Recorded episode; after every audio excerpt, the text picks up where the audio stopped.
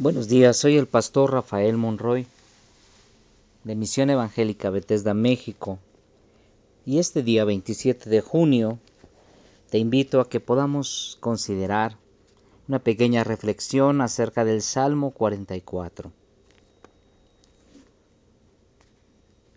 Dios mío, nuestros padres nos han contado las grandes maravillas que tú hiciste en el pasado Tú mismo echaste de su tierra a los otros pueblos. Los destruiste por completo y en lugar de ellos pusiste a nuestro propio pueblo y lo hiciste prosperar. No fue con la espada como ellos conquistaron esta tierra. No fue la fuerza de su brazo lo que les dio la victoria. Fue tu mano poderosa, fue la luz de tu presencia, porque tú los amas.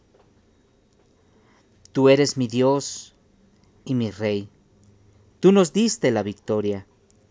Por tu gran poder vencimos a nuestros enemigos. Destruimos a nuestros agresores. Yo no pondría mi confianza en mi arco y en mis flechas, ni pensaría que mi espada podría darme la victoria. Fuiste tú quien nos hizo vencer a nuestros enemigos. Fuiste tú quien puso en vergüenza a nuestros adversarios. Dios nuestro, siempre te alabaremos, siempre te daremos gracias. Meditemos un momento.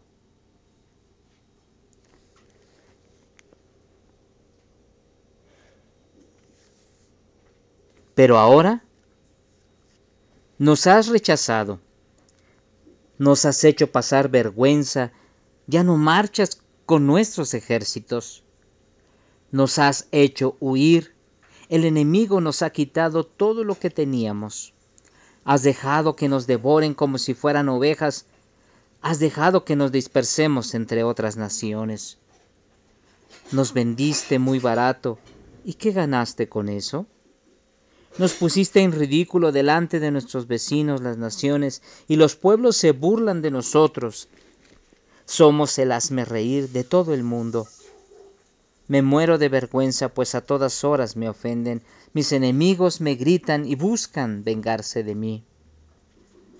Todo esto lo hemos sufrido a pesar de no haberte olvidado. Jamás hemos faltado a tu pacto, jamás te hemos sido infieles, ni te hemos desobedecido. Y a pesar de todo eso, nos has echado en lugares de miseria, nos has dejado en profunda oscuridad. Si tú hubieras olvidado, si tuviéramos olvidado o hubiéramos adorado a dioses de otros pueblos, tú te habrías dado cuenta, pues tú, los, tú sabes lo que pensamos. Pero por causa tuya nos matan, por ti nos tratan siempre como ovejas para el matadero. Despierta ya, Dios mío. ¿Por qué sigues durmiendo? Entra ya en acción, no nos sigas rechazando. ¿Por qué te escondes? ¿Por qué nos olvidas? Mira cómo nos oprimen. Estamos derrotados por completo. Tenemos que arrastrarnos por el suelo. Ven ya en nuestra ayuda. Sálvanos por tu gran amor en este capítulo 34, 44, perdón, eh, estamos considerando dos cosas principales. Primero, el salmista nos está recordando las obras maravillosas de lo que Dios hizo en el pasado en un sentido nos habla de esa liberación pasada o de esas liberaciones pasadas de la opresión de otras naciones.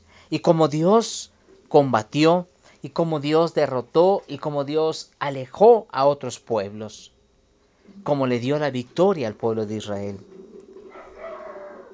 Pero por otra parte, nos hace mención acerca de lo que está sucediendo de las pruebas presentes que están viviendo el pueblo del Señor a partir del, versículo 9. La primera parte es recordar quién es Dios y lo que ha hecho con nosotros. Para que, considerando a partir del versículo 9, las pruebas que el día de hoy estamos viviendo. Pareciera ser que Dios nos ha rechazado, que Él, Él nos ha puesto en vergüenza. Pareciera ser que ahora el Señor no sale a combatir con nosotros. Pareciera ser que ahora el enemigo se ha levantado, nos saquea, nos pisotea, nos patea, nos aborrece, se burla de nosotros. Como parte de las pruebas presentes, nos pone el enemigo en vergüenza, habla mal de nosotros. Pareciera ser que Dios está ausente y que se ha olvidado de nosotros, su pueblo. Pero algo debemos saber. Dios jamás abandona a su pueblo. Dios jamás nos va a dejar. Sobre todo cuando nosotros, como lo dice aquí el salmista, no nos hemos olvidado de su pacto, hemos sido obedientes, hemos guardado su palabra, vivimos en honestidad, en rectitud, en integridad, bendiciendo y alabando a nuestro Dios, sirviéndole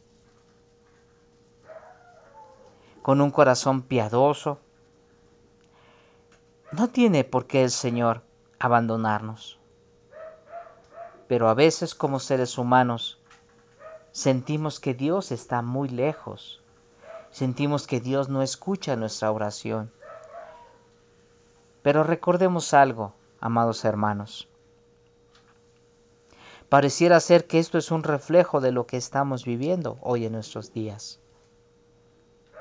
En esta prueba tan grande que tiene la humanidad por delante, pareciera ser que aunque no hemos dejado al Señor y no hemos roto sus pactos de amor y de fidelidad, no hemos ido eh, siguiendo otros dioses, no hemos seguido en nuestra mentalidad la cultura de otras naciones, sino en pocas palabras, a pesar de que hemos sido fieles a Dios, algunos hermanos han enfermado, algunos hermanos están sufriendo o han sufrido. Algunos hermanos, a causa de esta enfermedad, han muerto. Y a los ojos humanos pareciera ser como que Dios estuviera ausente. Muchos de nosotros estamos sufriendo unos por otros. ¿Por qué? Porque hay dolor, porque no los atienden, porque hay enfermedad, esta enfermedad y, y, las cosas en algunos se ha agravado más. Pero sabes, mi hermano y mi hermana, amigo y amigo que me, y amiga que me escuchas, Dios nunca ha estado ausente de nosotros. Dios nunca ha dejado a su pueblo. Y si en esta prueba Dios ha estado con nosotros, aunque a veces pareciera ser que no le vemos, vamos a poder considerar cuando podamos, cuando vayamos pasando de estas pruebas. Vamos a poder ver como quien nos quita una venda de los ojos para poder ver como la mano de Dios nunca, nunca no soltó. Y sabes que la fe que venga después de pasar esta prueba va a ser mucho mayor que la que teníamos antes. Ese es el propósito del salmista en este Salmo 44. Primero recordarnos quién es Dios, cómo ha sido poderoso, cómo nos ha guardado, cómo nos ha librado, cómo nos ha dado la victoria sobre muchas enfermedades y sobre muchas pruebas difíciles que tú y yo como su pueblo, como sus hijos, hemos vivido. Para recordarnos que ahora que estamos en una prueba, Dios no está ajeno, Dios está presente y Él nos librará de esto. Él nos salvará y Él nos sacará adelante victoriosos por la fe. Te animo a que no desmayes. Te animo y te exhorto a que permanezcas firme en la fe. Puestos los ojos en Jesús, el autor y consumador de la fe, nos dice el apóstol Pablo. Que el Señor te bendiga y te guarde. Y vamos hacia adelante. Porque lo mejor está por venir.